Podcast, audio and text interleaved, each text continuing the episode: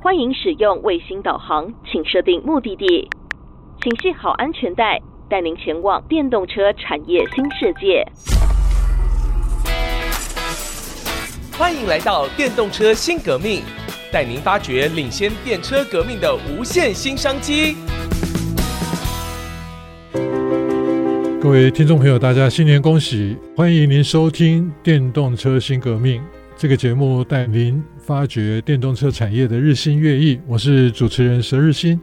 在开春的第一期，我们就很荣幸能够邀请到。凯瑞光电的林传凯林董事长来到我们的节目当中，我们是不是请林董先跟我们的听众朋友问好？好，各位听众大家好，我是林传凯，那跟大家先拜个早年，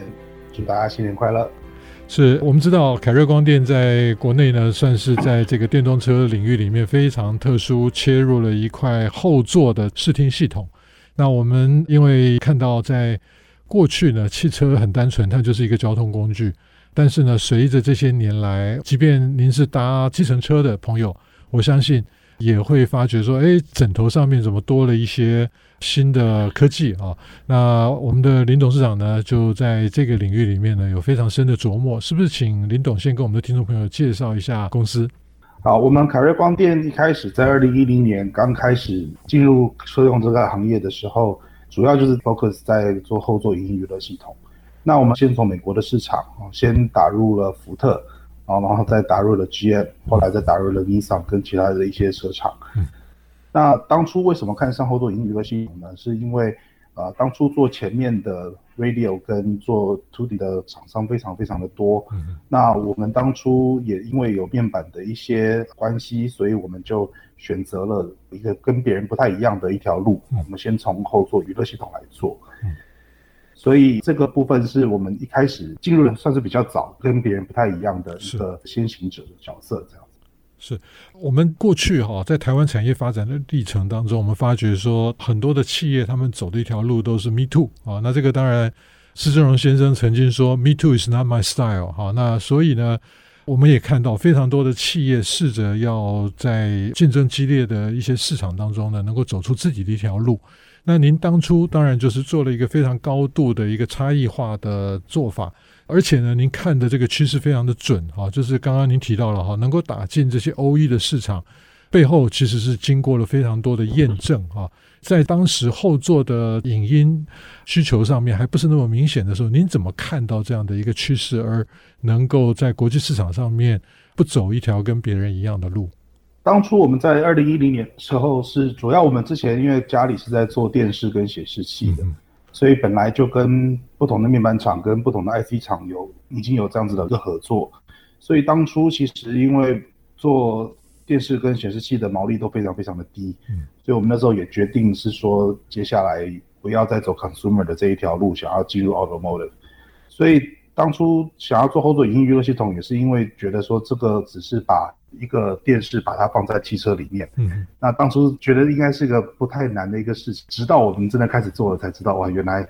呃，这个要求是完全不一样的。是，所以您一开始就直攻原厂吗？还是有透过 Tier One 这样的一个模式往上走？我们当初是跟美国的一个 Tier One 一起合作，嗯，然后来去供给美国的车厂先。是，那所以基本上当初去叩门的时候啊，其实我们知道现在非常多台湾的厂商。不管是在哪一个领域啊，那即便是在一些金属加工，或者甚至像铝圈，他们都试着要能够切入在这一波电动车哈，因为它是一个等于算是从过去的一个供应链的结构开始出现一些变动，那所以在这样的一个变动当中呢，大家都跃跃欲试，想要切入 T O N，甚至是能够跟原厂一起做 Design In 的哈。那从您过往的十几年的经验当中，有没有什么可以跟我们的听众朋友分享的？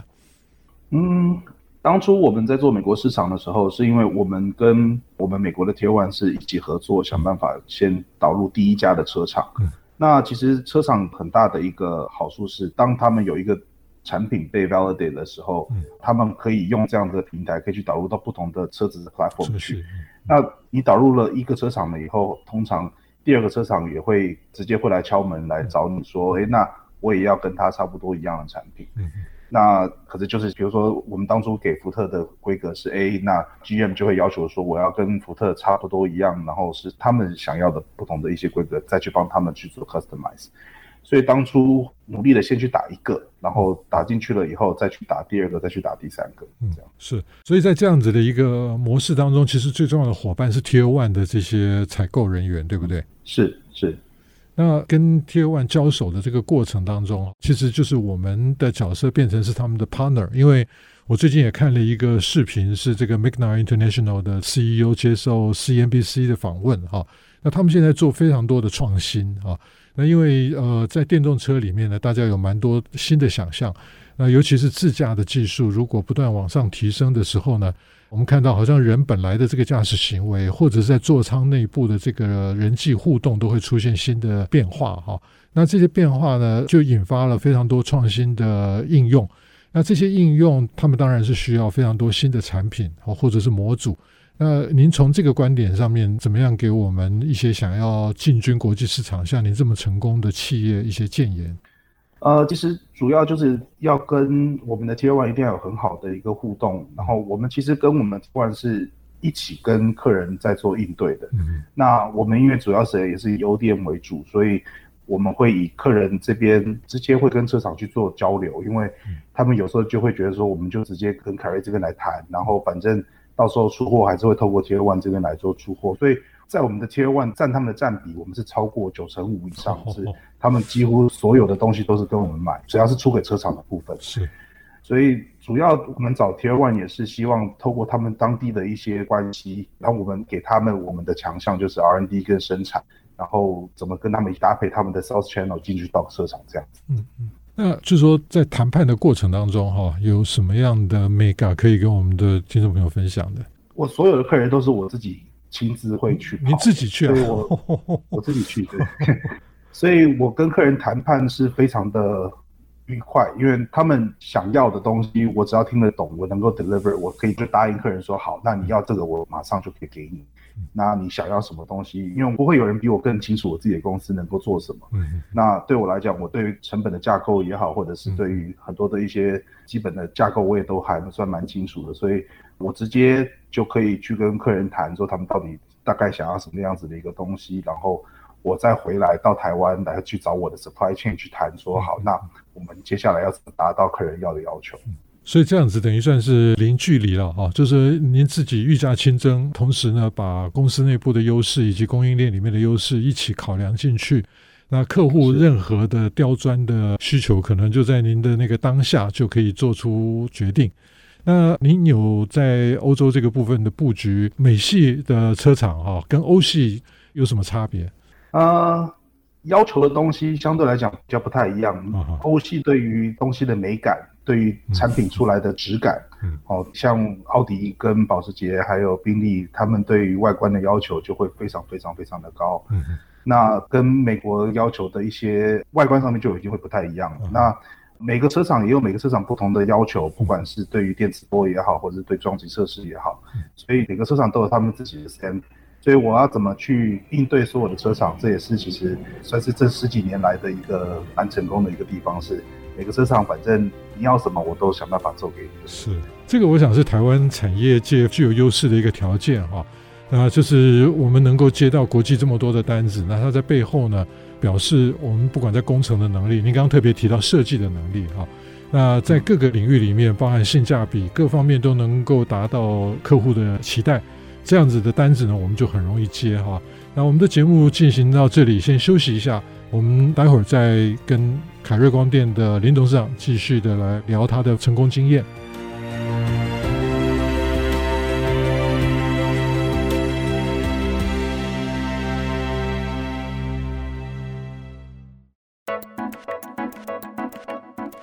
欢迎各位听众朋友回到电动车新革命，我是主持人佘日新。今天在大年初四，我们非常荣幸能够邀请到。凯瑞光电的林传凯董事长来到我们的节目当中，我们是透过线上连线访问到林传凯董事长，可能在节目当中有一些收音的效果不如在录音室里面一样的完整清晰。那节目的上半段呢，他跟我们分享了当初他打进 T1，那甚至跟这个 OE 的厂商直接对话的这些经验，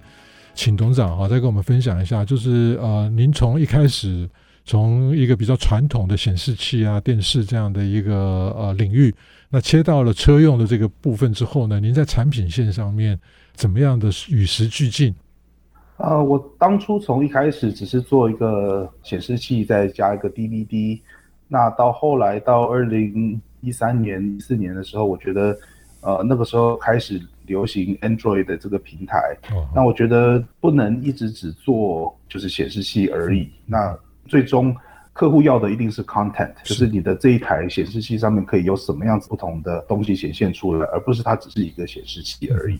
当初就开始先做了一个第一个呃 Android 的平台，然后后来一直演进到做 WiFi 的 connectivity。所以到现在为止，其实我们就一直在这个方面来做进步，而不是说只是呃一个面板再加上后面一个 driver，只是把它显现出来。那我们想要给客人的是一个有不同的 content 在里面的一台，有点像是车用的电脑了，就是你怎么用你的手机，你怎么用你的车上的 hotspot，然后来去呈现你在后座影音也可以跟你在家里一样的一个体验。所以从后座的这个影音娱乐系统啊，您开始已经切到很多其他的区块了嘛？哈，那占整个公司占比上面出现了什么样的变化？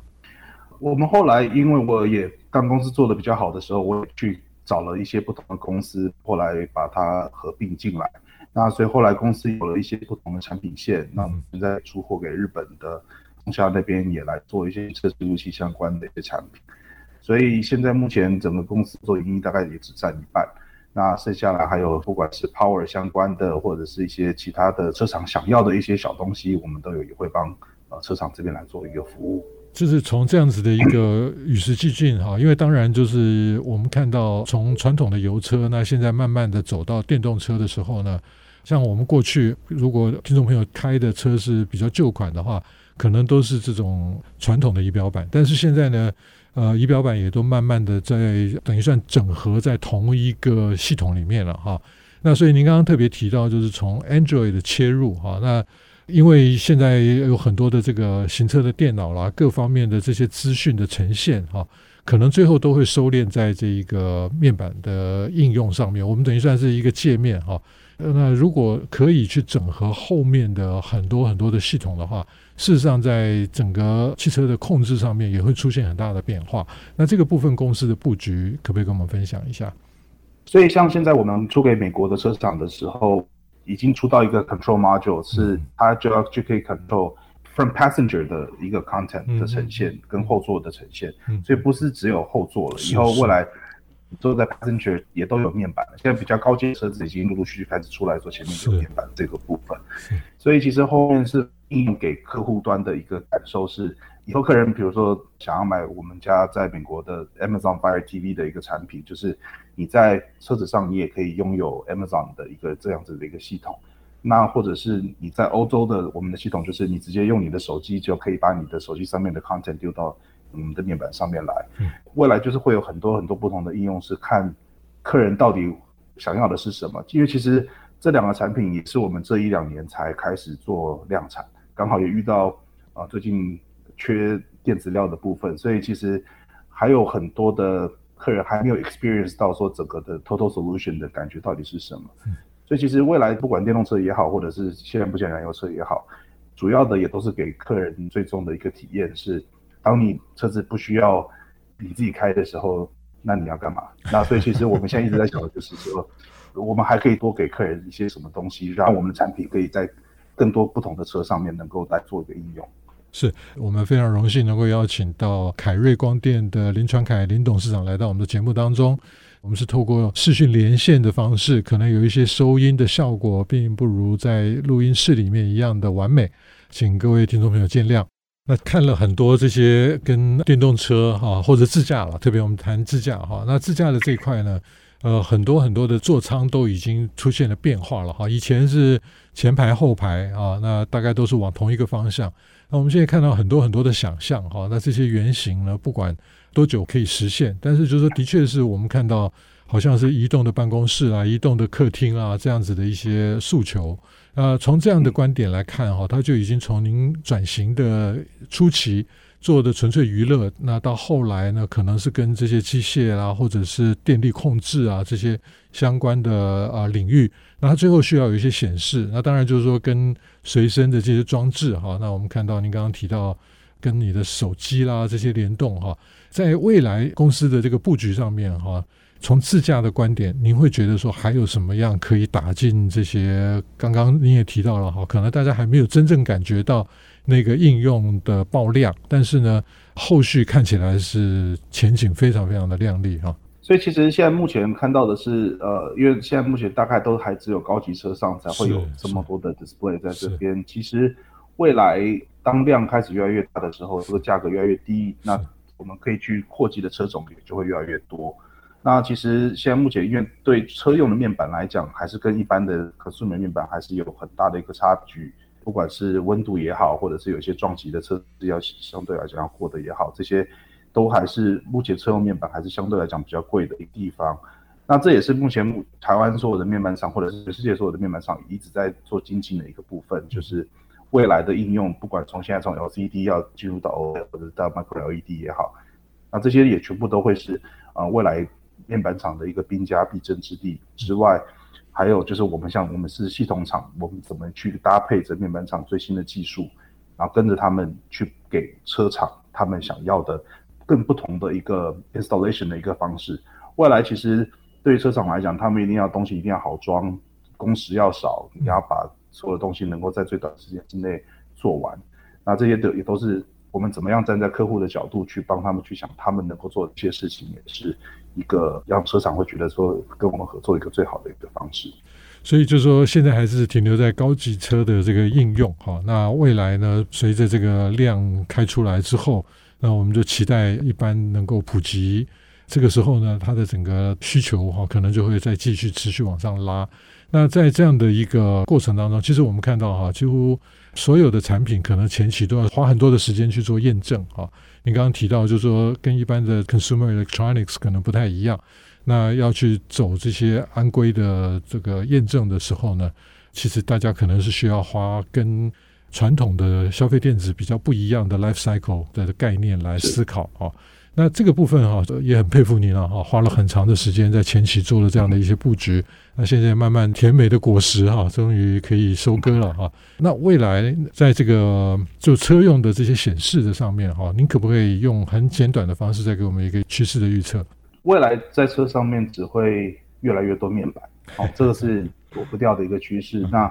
不管是你在 dashboard 也好，你在 center console 也好，你现在有些高级车连那个镜子都不要了，以后旁边也放两块面板。是，好，那其实未来这个应用只会越来越多。好，那这些东西其实看得到的也是车子上面人对于影像的一个需求。那我觉得这个现在小朋友也都是看 iPad 长大的，他们也觉得说没有 iPad 怎么活得下去的这种概念。好，那这个未来也会到车子上面也会是这样子的一个看法。好，非常感谢呃凯瑞光电的林董事长来到我们的节目当中，跟我们分享了非常令人兴奋的一个产业趋势。谢谢大家，今天的节目先到这里，我是佘日新，我们下次见。本节目由 DigiTimes 电子时报与 IC 之音联合制播。